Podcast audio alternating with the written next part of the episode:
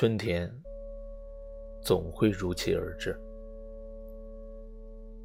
新年的钟声响彻九州，疾病与灾难都会成为岁月的尘埃。总有一天，这里没有歇斯底里的哭喊，没有绝望与黑暗，春风会吹开这里的樱花，一束又一束，尽连成蔽日的云朵。而这里，